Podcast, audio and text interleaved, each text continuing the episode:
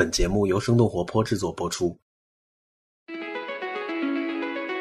大家好，欢迎收听反潮流俱乐部，我是迪卡普里辛。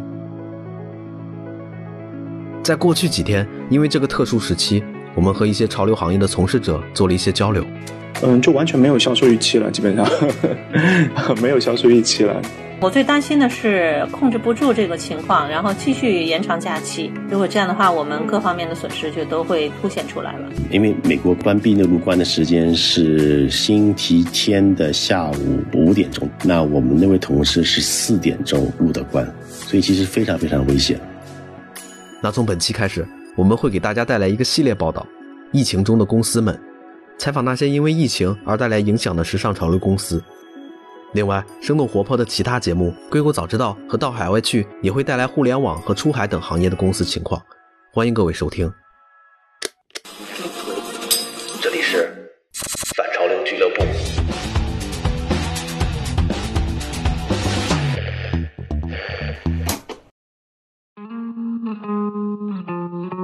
我难得有这么长的时间可以天天跟各种朋友聊天。这是本期的第一位嘉宾。我是波尔比尔波尔熊这个品牌的主理人，我叫钱强，然后可以叫 John。我们是一个潮玩品牌，这两年跟很多的潮牌跟时尚圈有很多的合作。我们最开始的时候是线下要大于线上，一七年呢，我们开始产品市上有试销嘛，然后开始进买手店的渠道，然后反响很好。一八年我们完成了一轮融资。然后就开始大规模的开始做品宣和开始做推广，呃，满满打满算品牌走了两年时间吧。本来是准备一月三十一号就复工了，因为情人节对我们来说也是一个销售的一个时间点嘛。因为我们的呃产品的话，每年的这个销售季特别明显，就基本上十月份开始，我们慢慢慢慢，我们的线下渠道就开始订货了。十一月份跟十二月份是我们的主力销售季，春节档呢，因为物流各方面原因，其实还并不好。呃，圣诞节就基本上是我们的清货季节了，所以说就是一批货的一个一个一个季度的清货季节。所以我们本来准备一月三十一号复工，然后把最后一班岗站完，接下来就开始做新一季的春季产品了嘛。一月二十号左右，John 的伙伴告诉他，疫情可能比想象中的要严重。嗯，就完全没有销售预期了，基本上。没有销售预期了，就那个我我们公司都已经被封掉了，就基基本上，呃，所有的仓库也要到二月十号以后才能复工。另外来说，确实对大家的就这个事情之后，感觉所有人心情都挺沉重的，所以对大家的消消费欲望可能也是同样会有一些打击。整个，我就安安心心的等这件事情结束了。然后杭州政府现在管得很严，就是，呃，我们的园区是在二月五号就封闭掉了，就是二二月五号当时是进去之后，还是你如果登记，然后还是能让让你进的，除了像武汉、温州回来的，基本上能进得去。但这像这几天已经根本是进不去了，就园区整个封掉了。就是目前来说，所有的消息都说十号会全体复工，就是杭州的企业可以重新开始工作。但昨天晚上大概十一二点，我的合伙人也给我打电话，然后聊了很久。他说，以他获得的消息来说，可能预期疫情的不确定性还会更大一些。我们其实还算是比较幸运的，因为从去年年年底开始就在逐步逐步的清库存嘛，就是上一批货要处理掉了。呃，另外来说就是我们在缩减那个固定支出成本，所以现在就算整个停掉，对我们来说负担不是很重，这是第一点。然后第二点来说，就是我们其实是一个主体以设计为主的公司。呃，大家都设计师嘛，除了湖北的小伙伴之外，剩下的设计师全部在家办公。我们其实已经开始在做设计了，就是这东西不能停嘛，因为春季时间也很短。等等，刚才 John 提到了，除了湖北的小伙伴之外，那湖北的小伙伴要怎么办呢？呃，他回不来了，然后我们呢就跟他说就安心在家吧，这个事情，因为他就算回能回到杭州，预期也要大概半个月到一个月的时间，他才能允许进公司。目前杭州市市政府的这个管理规定的情况来说，现阶段，呃，他给我的反馈，他还是一切正常，身体健康。我们给他发了邮件，希望他能够积极配合地方政府的安排，然后也照顾好自己跟家里人。除了员工，工厂那边是否能复工也是一个问题。我是二月三号就已经跟工厂全部通过一轮电话了。然后，呃，我们的主力生产工厂是反馈说，是大概十号到十二号之间，就是他们这边会开始复工。有部分小的供应商这边不太确定。呃，我的整体感受来说，成规模的大的工厂在这次的抗风险能力上相对也会更强一些。小的供应商你完全没有办法去控制这个事情。工厂很多本来也就是就正月十五才开工的嘛。所以，只是他可能用在人员用工和工厂管理上面会有一些难度，因为呃，有工厂跟我反馈说，政府跟他们说，如果他们要开工的话，就必须要准备口罩跟酒精，然后每每每天工人都要去测体温，所以呃，在管理上会增加一部分难度吧。嗯，我我我我们很担心我们那些线下合作伙伴。很担心，那很多公司在年年年前其实也没有把账啊之类的都全部结掉，过完年又这个情况，他们会遇到一大批来来来收账的吧？这个事情对现金流冲击挺大的，其实这个事情。那在这个节骨眼，是否就坐以待毙，没有任何机会了呢？因为零三年的时候，SARS 的时候，线上其实电电商起来了一波。我们预期接下来会有一波的电商的红利期和，呃，平台也会对商家进行扶持，所以我们会更加的去深耕这一块。接下来重点会开始布局直播，然后做一些垂直的线上社交平台，然后一些社交媒体的销售会往这方转。我们本来今年是准备做扭蛋跟做盲盒，去年都已经谈的差不多了，就到最后要往下落方案和签合同阶段了。但目前来看，线下零售受到这么大的影响之后，呃，盲盒跟扭蛋这块可能要很长时间才能缓过来。会。另外，我们今年也开始在沟通和布局海外的市场，就是有日本和有欧欧洲的企业现在在跟我们谈。我们也希望说，接下来这一块能够就除了国内的线下零售之外，能够有一些海外的业务吧。在和 John 的四十多分钟聊天里，能感觉到他算是比较乐观的。我一直是一个相对人比较乐观的人。很多人都预期今年是会非常艰难的一年，就所有人都跟我我传达信息都说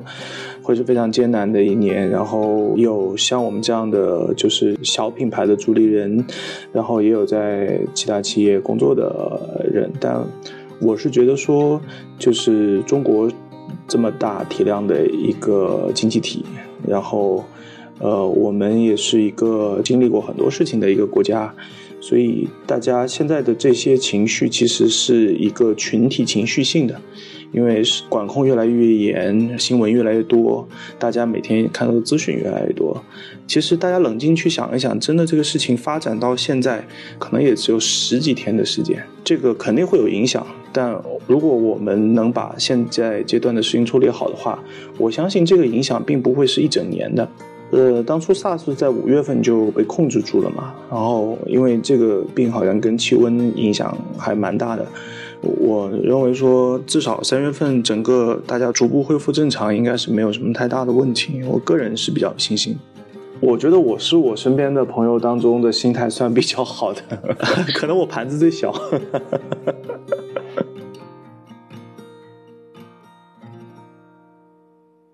不过我觉得对小品牌来说也有一些好的地方，就是我发现现在招人比去年容易招好多，因为我们公司小嘛，但我们对设计师要求还蛮高的，就不然就没办法生存嘛。然后就之前就比较难招人，招的都都是比较 junior 的。然后最近收收到简历都都是挺资深的，很多人都是去年年底之前，因为设计师嘛比较任性嘛，去年年年底之前裸辞，然后现在极其焦虑。那所以你裸辞了吗？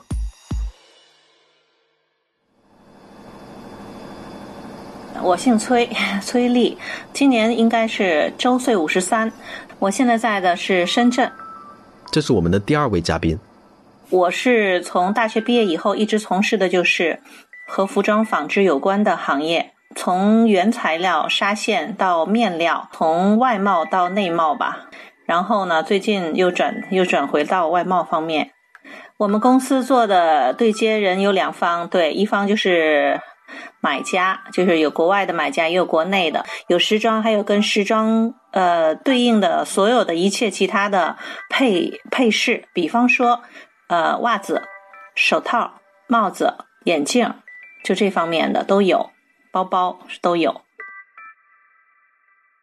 呃，所以我们对应的呢，就是有不同的厂家，嗯，但是厂家大部分呢都分布在周边。呃，有大部分都在广东省内，还有一些特殊的行业的，我们会在特殊的产地采购的，也有在外省的。比方说袜子之类的，呃，比较有名的是在江浙一带。公司内的师傅，我们主要是做样品的，我们公司内只是一个板房，然后给客人去批。客人比方说有意见以后，我们会再打一版，然后或者是再打第三版都可能，做到完美以后才把它交付给车间里面做大货。是这样的一个流程。往年过年，崔丽的工厂都是休息七天，虽然有个别师傅可能到正月十二或者十五才上班，但是基本上初八后工厂就就绪了。而今年由于疫情，他开始把整个时间往后调。今年我们意识到的情况其实也不是很早，应该也就是在春节前放假前，我们有了这个心理准备了。但是当时呢，我们和所有的厂家约好的时间呢，呃，一般呢就是说在正月十五是这样的一个计划。但是因为随着这就是随着疫情的严重呢，刚刚进入假期的时间呢，就会我们就会发现这个情况有一些严重了，可能假期会推迟。随后呢，呃，国家就发布了推迟假期，所以我们这边呢也就相应的调整了一下，调整了一一些措施吧。嗯，比方说我们在不是在疫情区严重的地区的师傅们，他们能回来上班的，我们仍然是在二月三号开的工，现在已经在机位上了。然后工厂那边呢，有两个师傅，他们没有回家过年，其他的师傅呢，应该都在十号，二月十号都能回来。所以我们现在大货那两个师傅在，也可以把其中有的订单也可以做了。因为正常的，他们厂里面是有个二十来位师傅，二十来位师傅，其中包括裁剪组的，还有后道整理的，还有包括机位的，这三个加起来一共有二十五六个师傅。他们大部分是在湖北、湖南、江西这三个城市，湖北大概有三分之一吧，工厂里的有三分之一，就是涉及到我们的师傅的。呃，健康情况还有他的家人呢，都是没问题的。呃，就是他们有的是在湖北，也仍然是没有问题的，因为他们都隔绝的很好。崔丽这里也有湖北的师傅，湖北的师傅现在肯定是要要看大的情况来定了。我们我们并不主张让他尽早回来，因为他如果有隐患的话，他回来也会。把病菌带回来，或者是扩散到其他的人，所以我们仍然是通知他们跟随着国家的这个情况来走。国家那边如果开放了，就说可以了，自由的动了，可以交通恢复了的话，也可以回来。交通不恢复，不要擅自偷跑出来，是这样通知他们的。然后其他地区的师傅们，二月十号回来的话，也能也基本上能满足需求，因为因为这个大环境就造成了许多。呃，买方他也放慢了自己的速度。由于一部分业务是外贸，崔丽每年都会因为春节假期的影响而延迟对国外的客户交货。但今年疫情把交货时期又更延后了。我们主要就是做美国市场的嘛，因为正常的来讲，就算没有任何的问题，正常开工的话，因为中国的春节，同样的问题也会出现。因为我们有一些有一大部分的订单都是跨年的，因为对美国来讲，它没有中国的年，所以它不会有这个意识，它仍然在下订单。但是我们在年前放假之前就已经跟他有了一个详细的一个计划安排表，就里面详细列明了。因为过中国年，所以我们有些东西要延迟给他交货。他有些是他批的晚了，所以我们也明确告诉他，因为你批的晚了，所以大货生产要到年后。年后也具体到什么时候，我们大部分都跟他安排的是二月底和三月份。我我也知道美国最近也是有一个流感，也是很严重嘛。客人对一些订单，并不是说要求的那么苛刻、那么紧，或者新的订单的下放也都慢，也都有有都有影响，全球性的都有影响。比方说这两天我们一上班，我就会跟他提到，因为中国这边由于这个新冠这个这个病毒啊，所以中国这边的市场都会晚开放，具体开放时间可能要到二月十号以后，所以有些东西我现在找不了，只是提到这个程度，其他的我不会说。其实我我我不想跟他过多的宣传这方面的，造成他的一种恐慌，因为就是我不宣传，可能现在的媒介都这么发达的情况下。大家也都能或多或少的知道各种情况，有的真实，有的不真实，可能已经听到的够多的了。所以我只是提到一下，因为这种情况会影响我们去市场上采购，他就都会明白。甚至还有的人还不知道这个情况，还说为什么为什么这个还没有出来，然后还这样说，然后我就跟他说一下情况，他就理解了。原材料是这样的，我们在放假前。因为心里有预量吧，就对于中国这个春节假期，所以我们提前准备了一些必须的。现在公司内部打板的原材料是足够的，但是还有一大批样板呢，是我们春节前寄出去的。寄出去的，在我们想让春节期间让呃在路上，然后到了客人手里，客人在研究在批，刚好他回来意见以后，我们这边也会上班，我们就会做相应的措施。所以这部分的呢。他们有的就涉及到，我会根据他们的批复来决定啊，他通过了，我们需要采购了，这个会影响，会有一些影响。但是如果咱们国家的情况在二月九号、十号的话，呃，商场或者是市场能开的话，我还是能采购的。还有一部分现在能在网上采购，我我昨天前天的时候，二月三号我已经采购了一批，我这两天昨天今天都在看，看看他发货的情况。结果发现他写已经发货了，但是鞋已在已经揽收了，可是应该到了，今天应该到了吧？他还没有到，可能会晚一两天，我想是这样的。崔丽最担心的还是控制不住疫情，继续延长假期。如果这样的话，我们各方面的损失就都会凸显出来了，后面应该会有连锁反应的。但是我们会，因为大家上班的时间都推迟了，原来是。一月三十一号，像后来就推到了三号，后来又推到了十号，所以为了 为了把这个疫情彻底的控制住，大家严格遵守也是没有错的，呃，也能理解。我觉得即使有推迟，还是有希望的，应该还是在二月九号、十号，大家都能恢复过来，我们就能正常大大面积、大范围的开始运作了。其实就是把所有的情况随时都跟客人来沟通的，可能大部分的客人会非常理解。或者是能接受，或者是实在不能接受的话，我们只能取消订单。这是我心目中做好的最坏的打算，这是最后一步。你现在收听的是由生动活泼制作的反潮流俱乐部，我们一会儿回来。反潮流俱乐部上线后，陆续收到了大家的留言。昵称是用户 M R E H 的听众在喜马拉雅上第五期留言说，前面的节奏有点慢。那感谢你的意见，我们加快一点。昵称是跟着徐涛跑的用户在苹果 Podcast 上留言说，他的声音真好听，观点也比较独立。昵称是刘征一八零八的听众在网易音乐上第七期留言说，为啥没评论呀？对呀，我也纳闷，为啥没评论呀？那如果你喜欢这档节目，可以在各大播客平台上给我们节目留言，不管是吐槽、反馈或者赞扬。你的留言我们都有认真在看，你也可以把本期的节目转发给你的朋友们，这将对我们十分有帮助。那接下来别走开，我们的第三位讲述者是密扇这个品牌的时装秀导演。我是 Elvin，嗯，我是时装秀导演。那现在我在纽约，在曼哈顿，然后我们也是刚刚完成了《密扇》在纽约时装周的发布。然后纽约时装周其实从从今天开始，然后我们是整个纽约时装周的第一场秀。作为全球的四大时装周之一，每年二月，上百个全球时尚品牌和设计师汇聚于纽约，进行纽约的秋冬时装发布。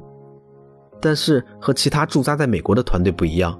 ，Alvin 的团队这次都是远渡重洋，从中国来到纽约。呃，这次来纽约做秀，其实真的非常非常难。然后其实，呃，从团队出发开始。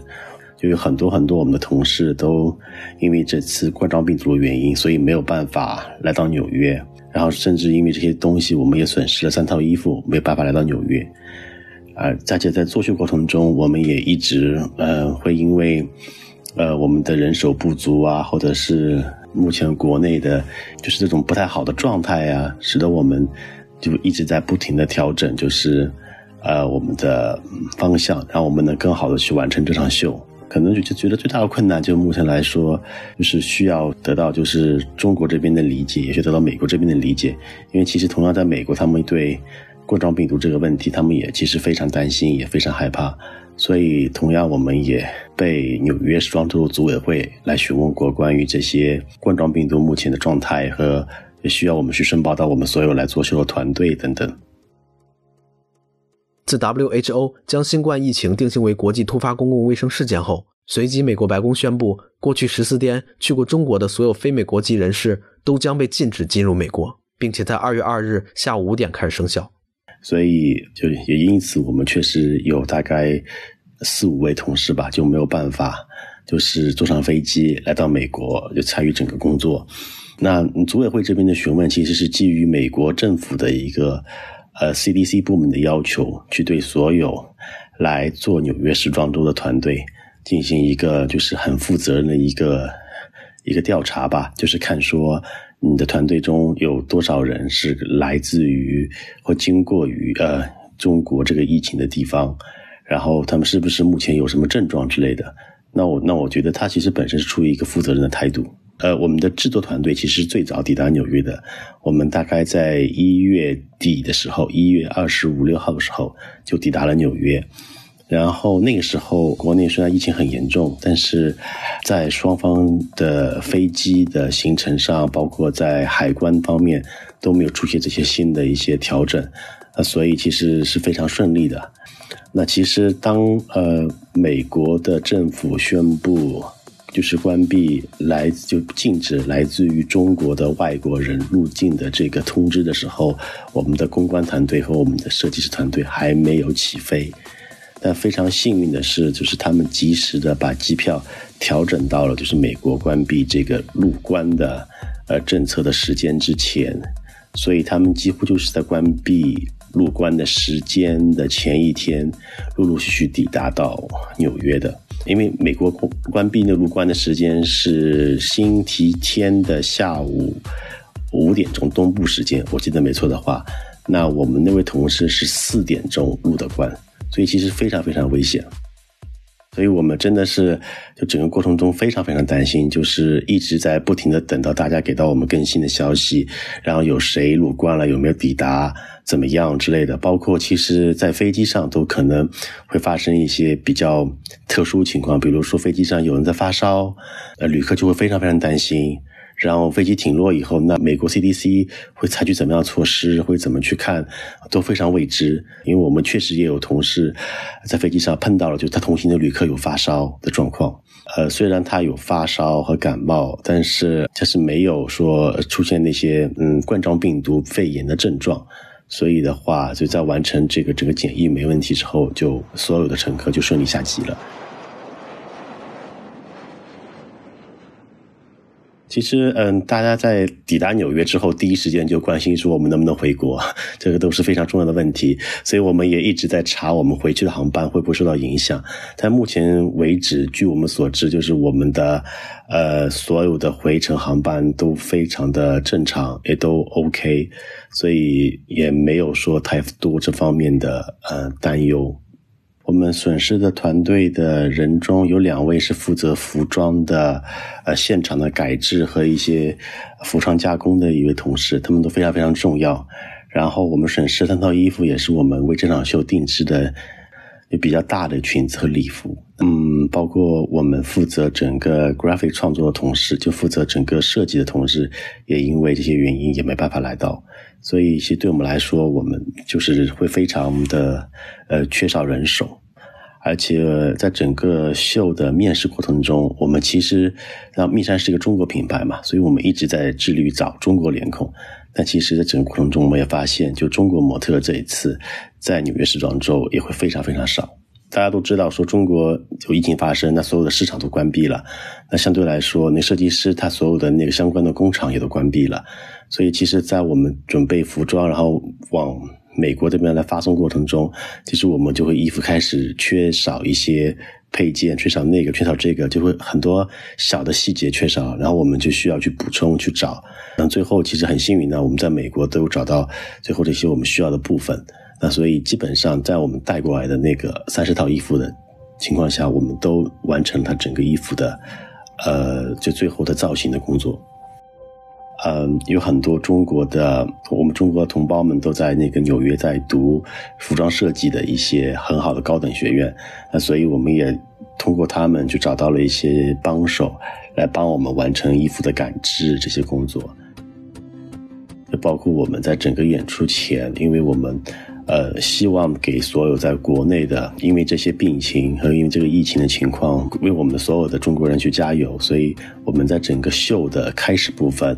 我们特地把中国目前这个状况作为一个秀的一部分，作为一个开场。我们鼓励所有的现场观众来看秀的人，得给到中国一个加油。所以当时在完成这个部分的时候，我在控台，我看到每一个坐在场下看秀的观众，都有在跟着我们一起竖起大拇指说“中国加油”。那我们是非常非常感动的。其实，呃，我们完成的时候，我们真的所有人真的，呃，很很激动，也很开心。然后我们所有人在一起，呃，就也完成了一次合影。也是因为，就是说到秀前的三四天，所有的团队几乎都是在加班工作，在完成状态，每天只能睡两三个小时，所以其实大家都非常非常辛苦。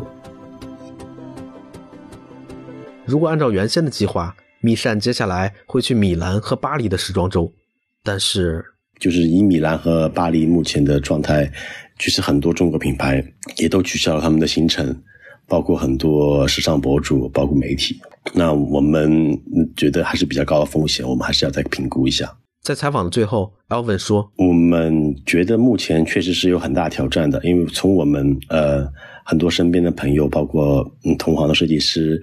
呃都有在呃就讨论这些事情。”大家都会，就是目前可能一见面，我们聊的第一个话题就是说，那我们今年要怎么样去度过？呃，但我觉得总会有一个出路的吧。我觉得大家可以在这个过程中看看说有没有新的可能性。所以我觉得有时候可能，呃，风险也是机遇吧。好了，以上就是本期反潮流俱乐部的内容。本期节目由丁教和徐涛采访完成，由我制作。节目推广是小爱，也感谢黄迪对本期节目的贡献。那如果你喜欢这档节目，可以分享给你的朋友们，或者在苹果 Podcast、Spotify、喜马拉雅以及网易音乐等平台上给我们评分留言，这将对我们十分有帮助。有任何问题也可以发邮件给我们，我们的邮件地址是听 at 声刀 fm，t i n g at s h e n g 到 fm，也欢迎你收听生动活泼的其他节目。那我们下期不见不散。